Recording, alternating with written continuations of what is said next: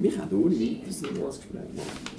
Und das wollen wiederholen, kein Problem. Sehr gerne, ja. Dürfen wir uns einfach nochmal melden Ja, bei dir? kein Problem. Sie hat meine übrigens, Handynummer. ja, Das ist gut. die findet man sehr einfach Nose 079 Ist gut, ich muss weiter. Ja, danke dir vielmals. Merci. Schönen.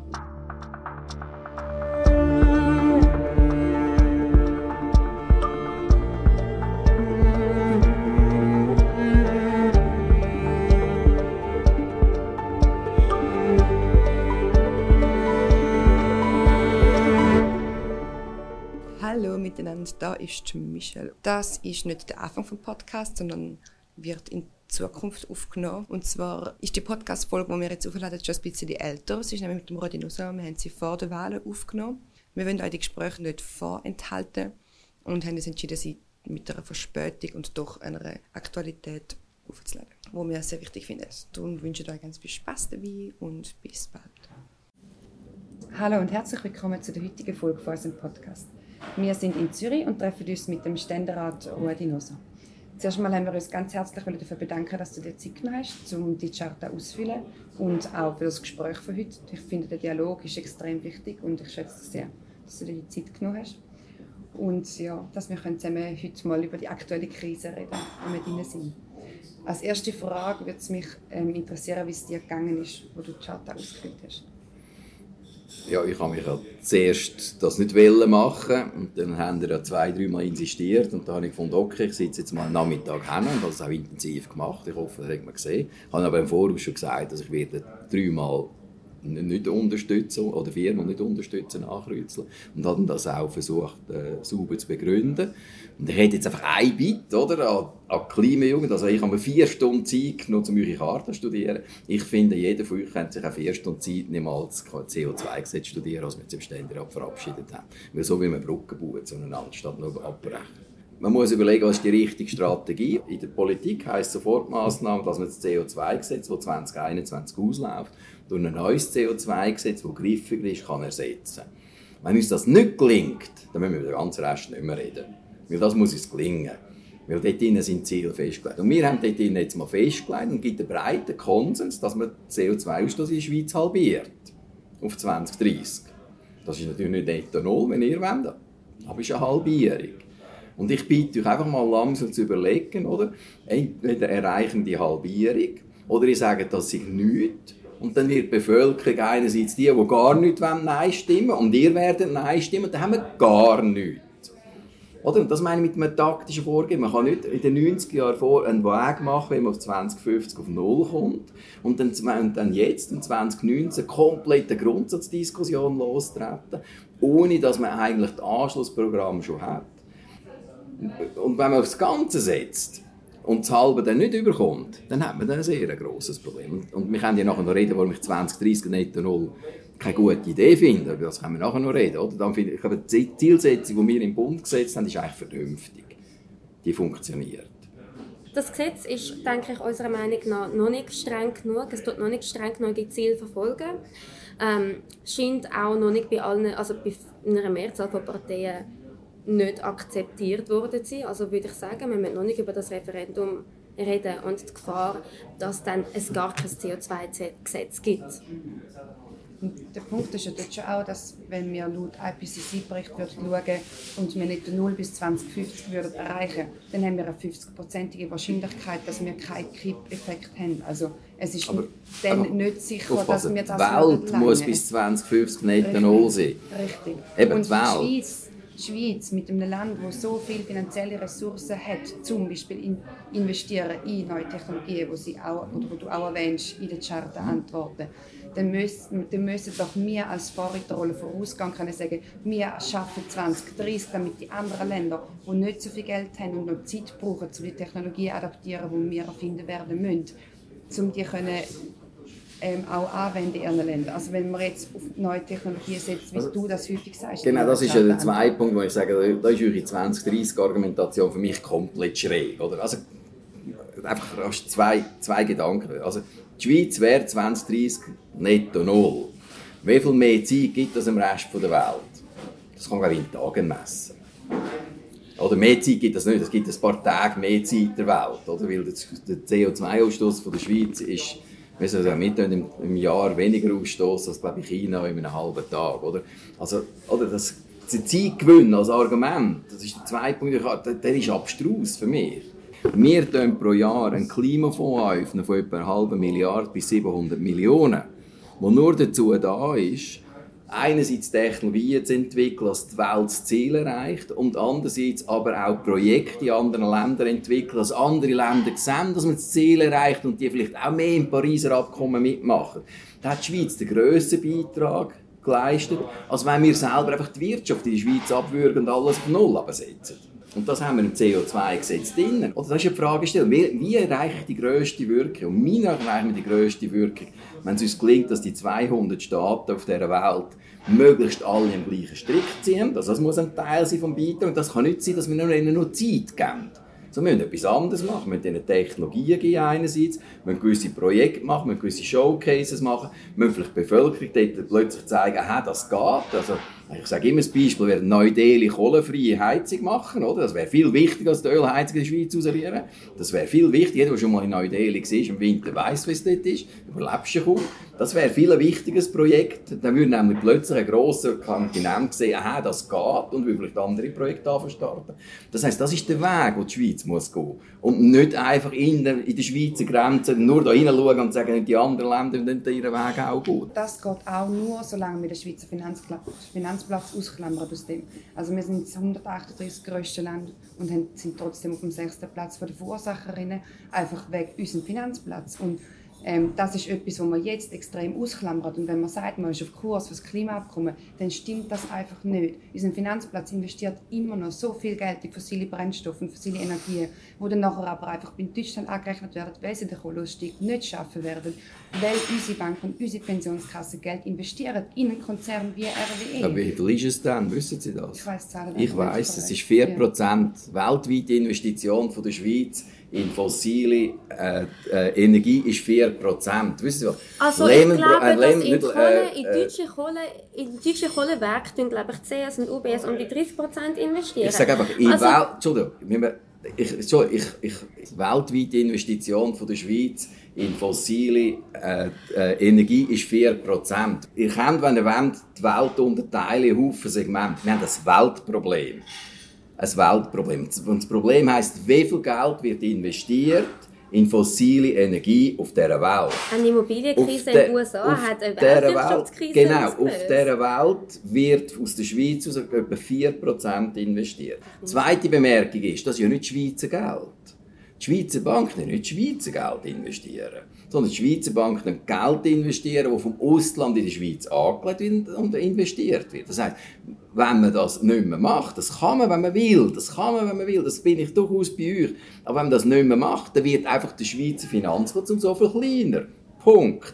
Investiert in der RW wird nach wie vor. Der Wohlstand von unserem Land, das ist der grösste Wert, den wir haben, um das Klimaproblem zu lösen.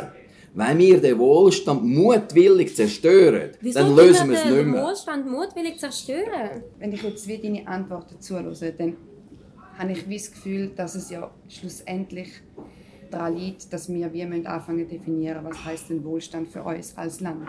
Also heißt denn Wohlstand, dass wir können auf Bali fliegen zweimal im Jahr? Oder was heißt denn Wohlstand? Also wo setzen wir denn an? Gewisse Sachen teile ich auch, oder? Also wir führen äh, äh, wie soll ich sagen, fünf Tage in der Woche das Gespräch, oder? Und am Samstag gehen alle auf Konstanz raus einkaufen, oder? Das ist genau der Mechanismus, den wir haben, oder? Ich, ich, ich weiss nicht, wie man, da, so wie man solche Diskussionen kann führen kann, aber auf jeden Fall möchte ich den Leuten nicht verbieten, solche Entscheidungen selber zu treffen, oder? Weil ich glaube, das führt nicht zum Ziel, sondern wir müssen irgendwie einen Weg finden, wie wir, wie wir, eben, wie wir miteinander vielleicht zu anderen Werthaltungen kommen. Über das kann man diskutieren, aber das muss auf jeden Fall demokratisch passieren und es muss das Individuum muss auch nach wie vor geschützt sein. Das heißt, eine gewisse Eigenverantwortung und Eigenentscheid muss vorhanden sein. Also ich möchte kein chinesisches System auf gut Deutsch, oder? Ich glaube aber, solange dass wir in einer Welt leben, wo ich in gehen kann und mir wie gesagt wird, das ist alles okay, was du da kaufst. Und ich wie mich selbstständig muss extrem damit auseinandersetzen. Und zwar so, dass ich pro Produkt, das ich möchte kaufen, mindestens fünf Minuten brauche, bis ich das gegoogelt habe, geschaut habe, ob das vertretbar ist zum Kaufen. Und ich darum zwei Stunden brauche, um für mich mein tägliches Nacht einkaufen gehe, ist das nicht, nicht, das ist keine Welt, in der ich möchte leben Das finde ich nicht okay, um die Verantwortung mir abschieben. Ich möchte doch gehen und sagen, da ist alles moralisch vertretbar, weil wir einfach etwas haben, das mich davor und was, schützt. Und was ist denn moralisch vertretbar? Das ist ja genau der Punkt. Über, der, über die Werte können wir gar nicht diskutieren. Wir können, kommen gar nicht zu dem Punkt, wo wir miteinander diskutieren können, was ist denn moralisch vertretbar. Es ist okay, im Februar Erdbeere zu kaufen. Das, das, zu dem Punkt kommen wir gar nicht in der Diskussion. Und das wäre doch eigentlich der Punkt, wo wir ansetzen und anfangen miteinander zu diskutieren. Und das müsste für mich das Parlament miteinander diskutieren. Und nicht, ob irgendjemand muss fliegen oder nicht, sondern wo fangen unsere Werte an und, und was, ist denn, was sind denn unsere Werte da, wo wir so fest vertreten von allen Parteien, von allen Seiten? Man kann mit gutem Recht sagen, ich meine, die Diskussion haben wir auch die und so weiter, es braucht kein Erdbeere an der Weihnacht. Oder? Ja, aber irgendeiner produziert das ja dort. Das heißt, der hat dann kein Brot mehr. Schlicht und einfach. Und wir kaufen das nicht mehr, also kommt er nicht mehr über. Oder? Also muss er sich ja irgendwie umstellen. Das heisst, Schockkarte kannst du das nicht umstellen. Sondern du musst irgendwie einen Weg finden, wie stellst du das wirklich um.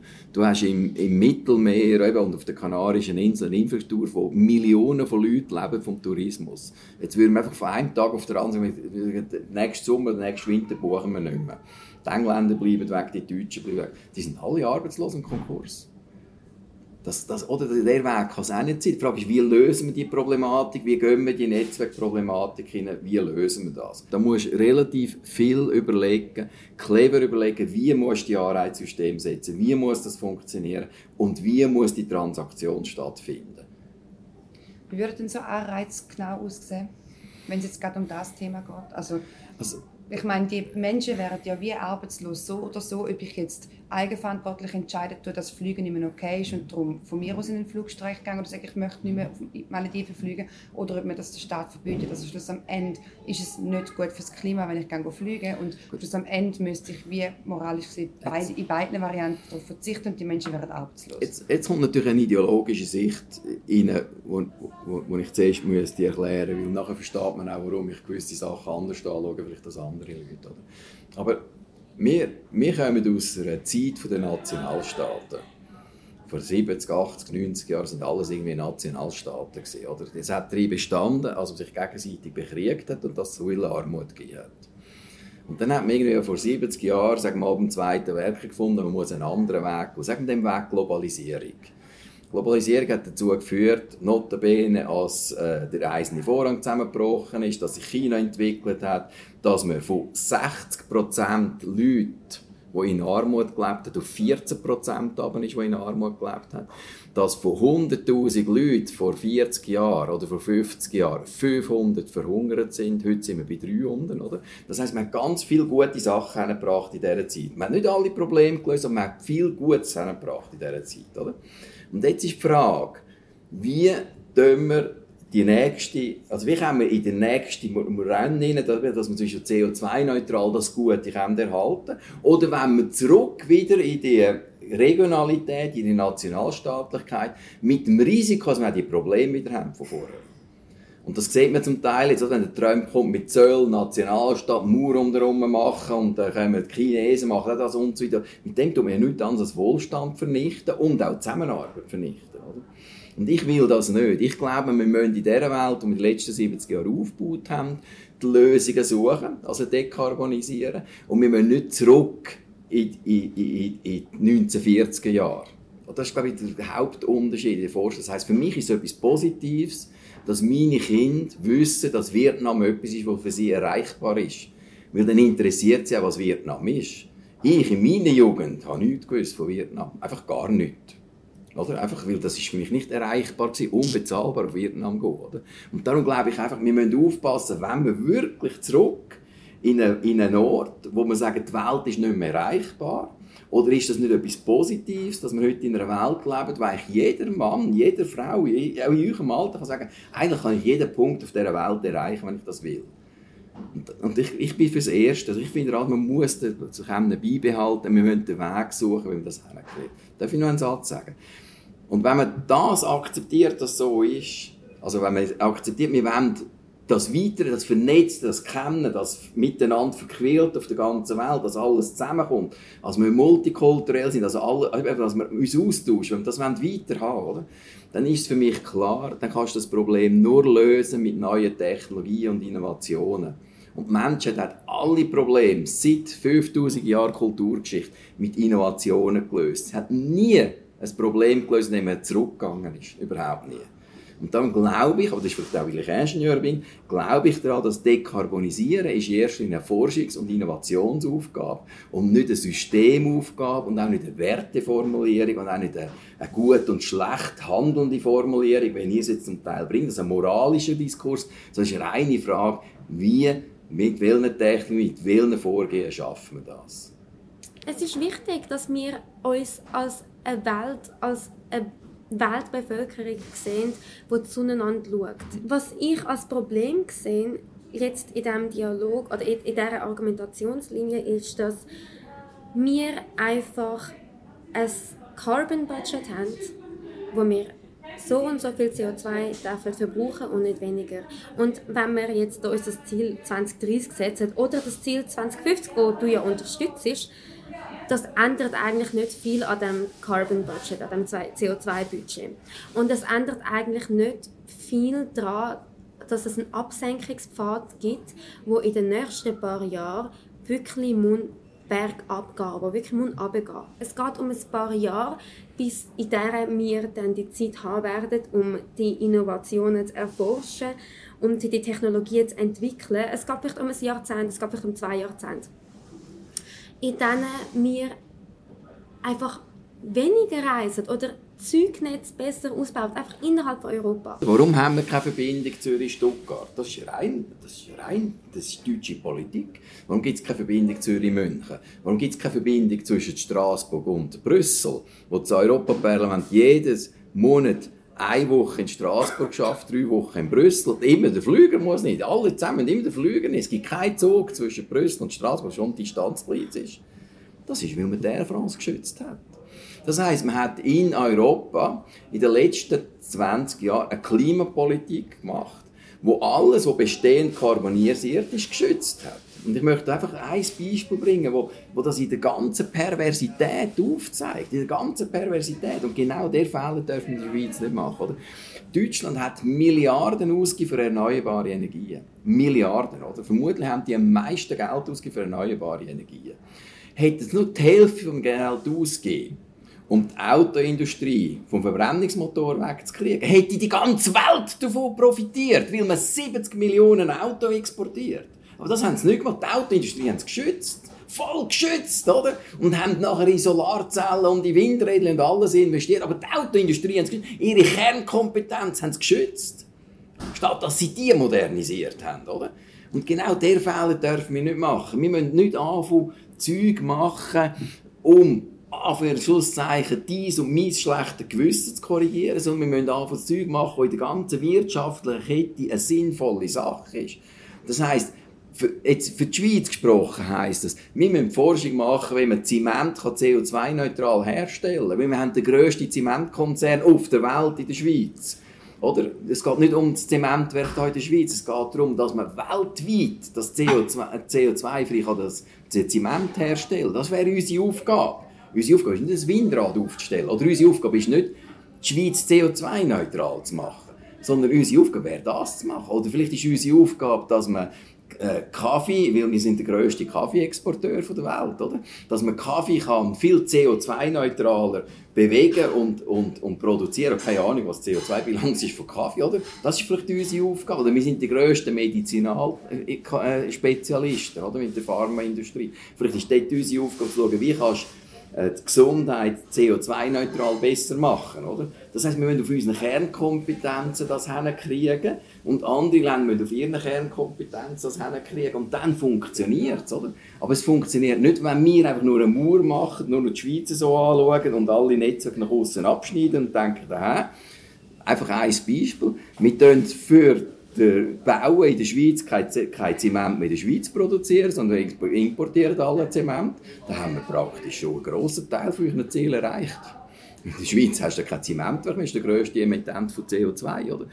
So funktioniert es nicht. Es ist viel komplexer und viel vernetzter und dort sind unsere Beiträge. Und das haben wir im CO2-Gesetz niedergeschrieben. Diese Konzepte sind alle im CO2-Gesetz bereits drin. Aber wie passt denn das jetzt zusammen, wenn du so Sachen aufzählst? Zum Beispiel, ich persönlich habe mich noch nie mit, Zement befasst. Ich habe keine Ahnung, was, wenn es um Zement geht. Gleichzeitig müsste ich jetzt wie eigenverantwortlich eine Entscheidung treffen, die sinnvoll ist, damit es den Markt so beeinflusst, damit es mehr Anreiz ist für den Markt, CO2-neutrale Zement herzustellen. Ähm, weil ja das anscheinend von mir verlangt wird. Also die Selbstkontrolle, die der Markt momentan hat, funktioniert nicht. Also das, das Marktversagen der letzten Jahre ist meiner Meinung nach ganz klar zu sehen an dem, dass wir jetzt in einer Krise sind, wo der Markt selbstständig nicht mehr rauskommt. Also wir sind in einer Marktspirale, also in einer Spirale von einem Marktversagen gefangen sind, wo es schlussendlich da anbringt, dass es sinnvoller ist, im Dezember Erdbeere anzubieten und die dann auch gekauft werden, als sie nicht anzubieten, weil es nicht sinnvoll ist ökologisch. Das ist eigentlich eine fehlende Kostenwahrheit, wo dann in der Ökonomie man davon redet, dass es Externalitäten sind, die nicht internalisiert werden, wo ein Marktversagen. Weswegen man ja CO2-Abgaben einführen Also das ist ja eigentlich ein, ein Instrument, damit die Marktwirtschaft wieder funktioniert. Aufgrund von 20 Jahren politischer Tätigkeit bin ich einfach zur Überzeugung gekommen, dass Lenkungsabgaben nicht funktionieren. Und zwar einfach aus einer ganz einfachen Überlegung, oder? Eine Lenkungsabgabe, ne, nehmen wir das Benzin, oder? Wenn du willst, im Benzin eine Lenkung hinkriegen, dann muss ein Franken teurer werden, oder vielleicht sogar zwei Franken teurer werden. Vorher hast du keine Lenkung, weil das Benzin hat ja schon in der Schweiz 1 Franken gekostet, hat 2 Franken gekostet, die Leute sind genau gleich viel Auto gefahren. Das heisst, als eine Lenkungswürde hast, muss es bedeutend teurer. Jetzt, wenn du beim Benzin eine Lenkungsabgabe sehr, sehr teuer machst, dann hast du einfach zwei ganz einfache Mechanismen, die in der Politik werden stattfinden. Der erste ist, dass die, die sehr, sehr abgelegen wohnen, weiter weg vom ÖV, die musst du irgendwie entschädigen. Das Zweite ist, du kommst einfach sozial sehr hohe Ungerechtigkeiten mit der Lenkungsabgabe. Das heisst, man nimmt dann Sernung, die das Auto sehr viel brauchen, darauf angewiesen sind, äh, Spitex zum Beispiel oder wer auch immer, oder, die nimmt man dann von dem aus. Oder? Und die, die sozial schwach sind, nimmt man von dem auch aus. Das heisst, schlussendlich hast du die Lenkungsabgabe auf einer Mittelstandsschicht, oder? Und der ganze Rest ist ausgenommen.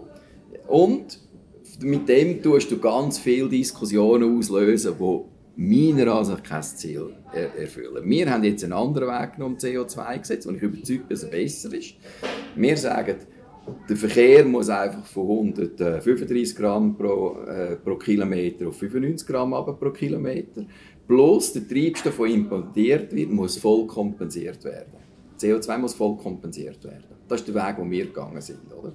Und der Weg scheint mir im Moment besser zu sein als der Systemwechsel und eine Lenkungsabgabe. Aber ich weiß nicht, wer recht hat in dem. Ich sage nur, das ist das Konzept, wo wir gegangen sind. Wir tun im Prinzip bereits jetzt, wenn das Gesetz angenommen wird, 90 vom, Treib, äh, vom, vom Treibstoff kompensieren. Und das finde ich einen guten Ansatzpunkt.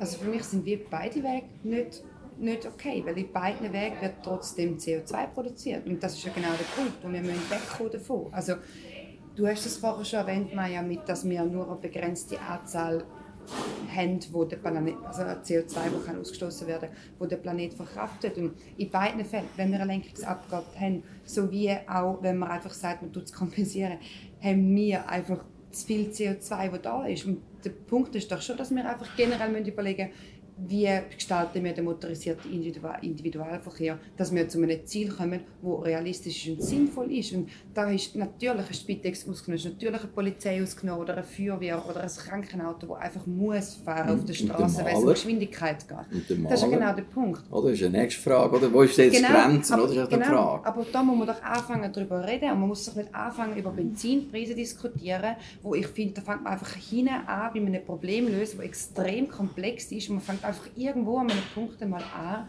und tut mal dort darüber diskutieren. Das bringt uns doch am Ziel nicht, nicht näher. Ich, nicht. Also, ich würde sagen, das ist, das ist falsch. Wir tun jetzt, also, wenn man das Ziel hat, 2030 dekarbonisiert zu hast du recht, dann ist es falsch. dann bin ich falsch. Wenn man das Ziel hat, 2050 und bis 2030 zu halbieren, dann ist das ein vernünftiger Weg. Weil, was machst du mit dem? Mit dem tust du äh, äh, erstens mal keine Schockwirkung machen, sondern bringst die Schweiz auf die 50 Prozent. Aber plus, du tust mit dem Geld im Ausland Projekte machen, die wichtig sind, dass auch das Ausland sieht, dass man gewisse Ziele erreichen kann. Und, und dann, wenn man 2030 erreicht dann wird man vermutlich 2040 müssen, ohne fossile Antriebe auskommen. Da bin ich auch dieser Ansicht. Das wird vermutlich der nächste Schritt sein. Aber für den Zwischenschritt ist das eine sehr vernünftige Lösung. Also ich habe das Gefühl, jetzt gerade in der zweiten Hälfte des Gesprächs haben wir recht können anfangen zu diskutieren über was mögliche Lösungen wären und wo das die Probleme wirklich sind, die man möchte angehen ich finde es mega nett, dass du dir die Zeit genommen hast für das Gespräch. Ich Danke, hoffe, wir haben wieder mal die Chance, das Gespräch weiterzuführen. Ohne so müssen irgendwann aufhören wegen dem Zeitdruck, weil ich also finde, dass so Dialog einfach notwendig sind, um die Krise können wirklich zu bewältigen. Ja.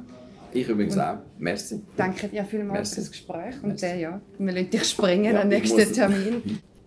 Hey, ja, also wir danken euch auf jeden Fall äh, fürs Zuhören. Wir wünschen euch einen ganz schönen Tag, wo auch immer dass ihr sind. Ja. Ähm, und hoffen, dass euch das Gespräch gefallen hat. Und wir hören uns bald wieder.